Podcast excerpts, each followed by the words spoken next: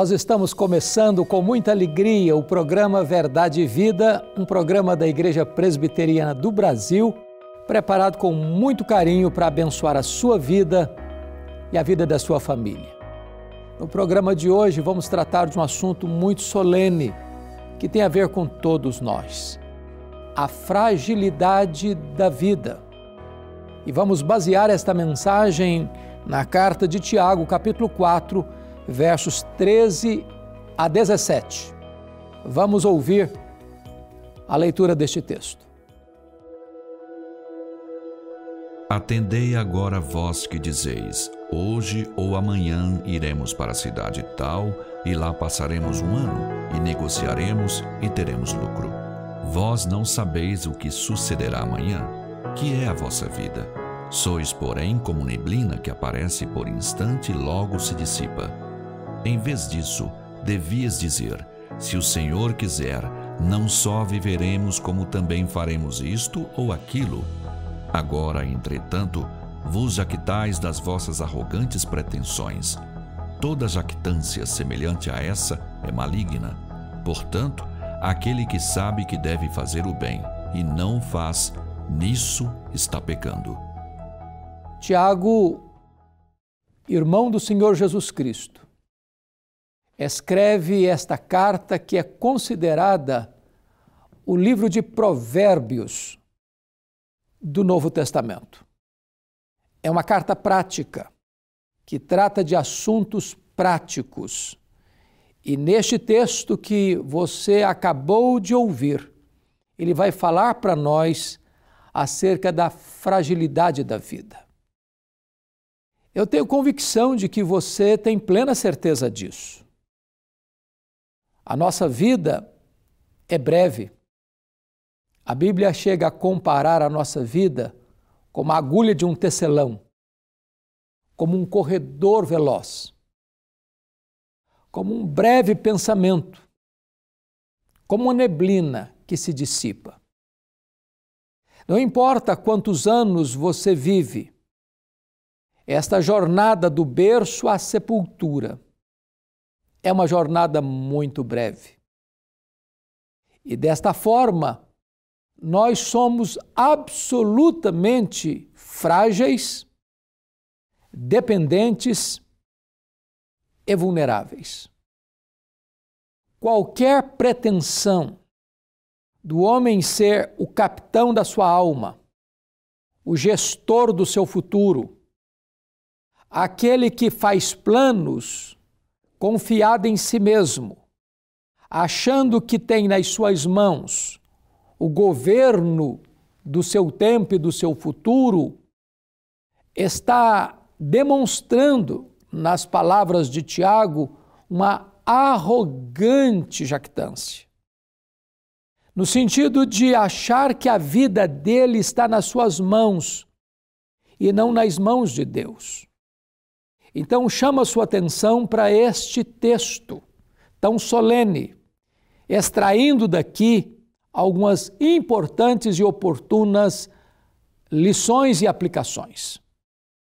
Note comigo ah, no versículo 13, quando Tiago diz: Atendei agora vós que dizeis, hoje ou amanhã iremos para a cidade tal e lá passaremos um ano e negociaremos e teremos lucro nenhum problema em você planejar, nenhum pro problema em você fazer previsão e até provisão para os seus sonhos e projetos.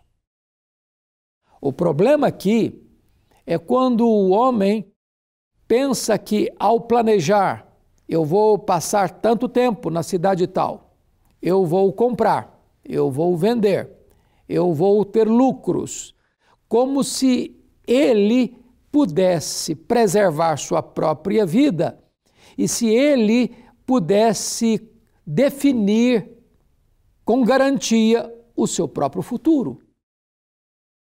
Isso é dizer que eu não dependo de Deus para viver, que eu não careço do sustento de Deus para estar vivo.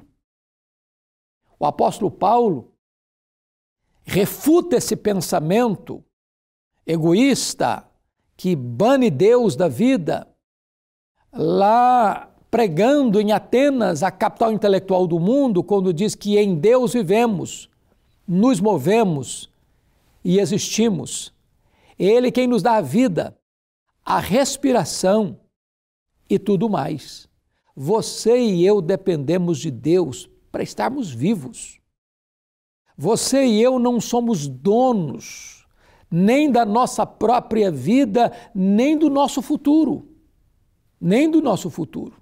Então, conclamo você para olhar o verso seguinte: Vós não sabeis o que sucederá amanhã. Então, Tiago está dizendo o seguinte: o futuro pertence a Deus. Seus planos precisam ser submetidos à vontade de Deus. Seus sonhos dependem do poder de Deus para serem realizados. O homem faz planos, mas a resposta certa vem do Senhor.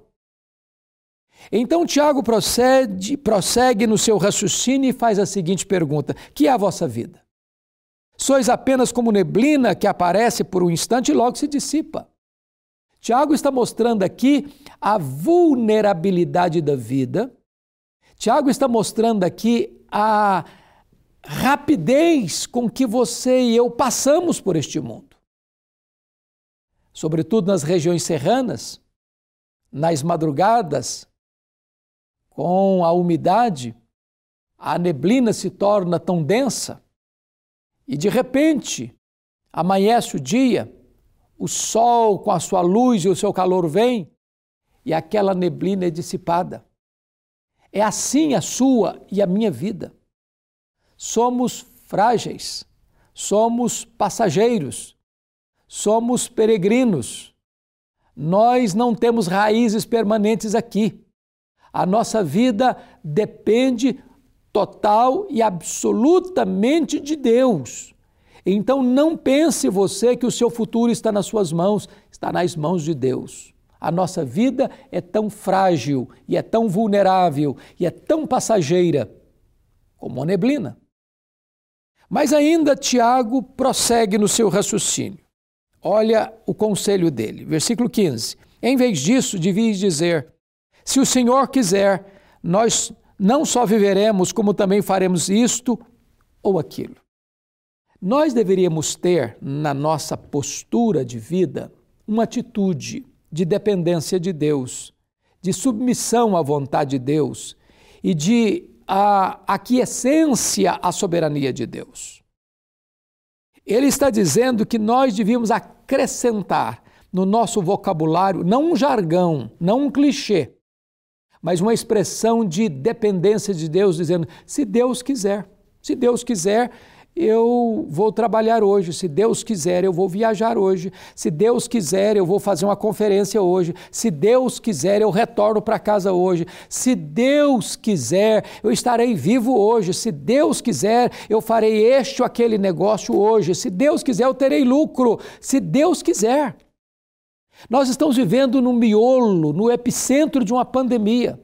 Se Deus quiser, estaremos vivos. Se Deus quiser, nós sairemos dessa. Nós precisamos depender de Deus. Qual o risco de não fazer isso? Olha o que Tiago vai concluir ah, no versículo 16. Agora, entretanto, vos jactais das vossas arrogantes pretensões, toda jactância semelhante a essa é maligna. Ou seja, quando o homem pensa que ele está no controle, que o futuro está nas suas mãos, que as rédeas da sua vida estão nas suas mãos e não depende de Deus e não coloca a sua vida debaixo da autoridade de Deus para buscar a vontade de Deus, isso é uma jactância demoníaca, isso é arrogância. Isso é entronização do eu, é uma é uma você estaria destronando Deus e colocando o seu eu nesse trono. Isso é demoníaco porque bane Deus da sua vida. O que fazer? Tiago responde: Portanto, Aquele que sabe que deve fazer o bem e não o faz, nisso está pecando. Aproveite o breve tempo que você e eu temos para fazer o bem, para andar com Deus, para glorificar a Deus e para viver na presença de Deus. Que Deus abençoe você. Nesse momento eu quero orar em seu favor. Deus amado, eu quero te agradecer o privilégio de repartir e partilhar com aqueles que estão agora nos assistindo a tua preciosa palavra. Aplica, ó Deus, esta palavra ao coração, à mente, para que as pessoas possam entender a vulnerabilidade da vida e a necessidade de dependermos de Ti. Assim oramos, em nome de Jesus. Amém. A Igreja Presbiteriana do Brasil é fruto de uma ação missionária da Igreja Norte-Americana que enviou o jovem pastor Ashbel Green Simonton ao nosso país em 1859, com o profundo desejo no coração de apresentar o Evangelho da graça de Jesus aos brasileiros. Ao longo desses 160 anos de história, o ideal missionário tem se tornado realidade e a partir do seu compromisso com a integridade bíblica em uma perspectiva teológica reformada e com o propósito de fazer a diferença na sociedade, a IPB tem sido um instrumento usado por Deus para alcançar e transformar a vida de milhares de pessoas no Brasil e no mundo. A Igreja Presbiteriana em cada cidade, com suas escolas, hospitais, projetos sociais e missionários, cumpre a sua missão visando a glória de Deus. Igreja Presbiteriana. Há 160 anos evangelizando o Brasil.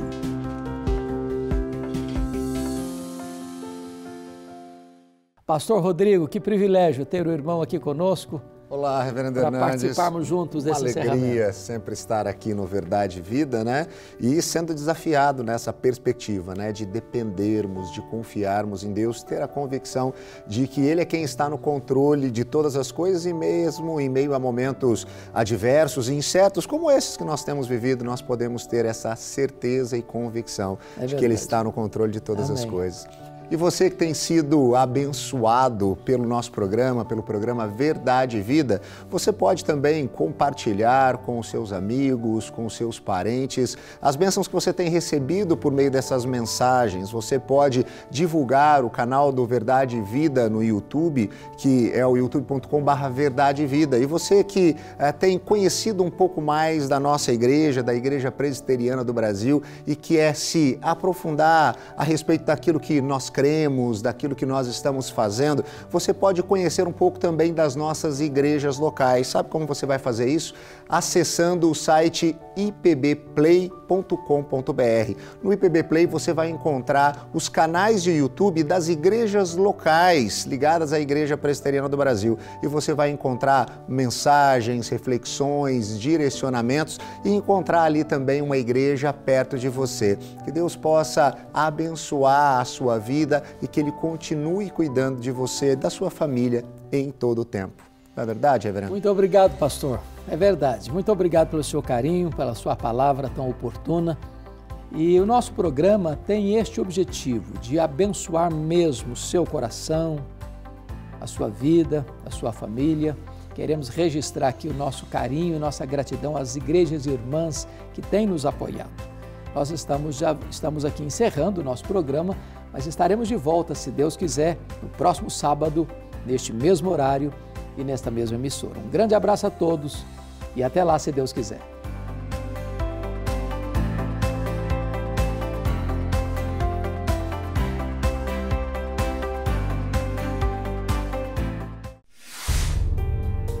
Ansiedade é preocupação exagerada, pressa, angústia, medo. Ansiedade rouba sua alegria, tira sua paz, seu brilho, consome pouco a pouco a sua vida. Vivam sem preocupações na presença de Deus, pois Ele toma conta de vocês.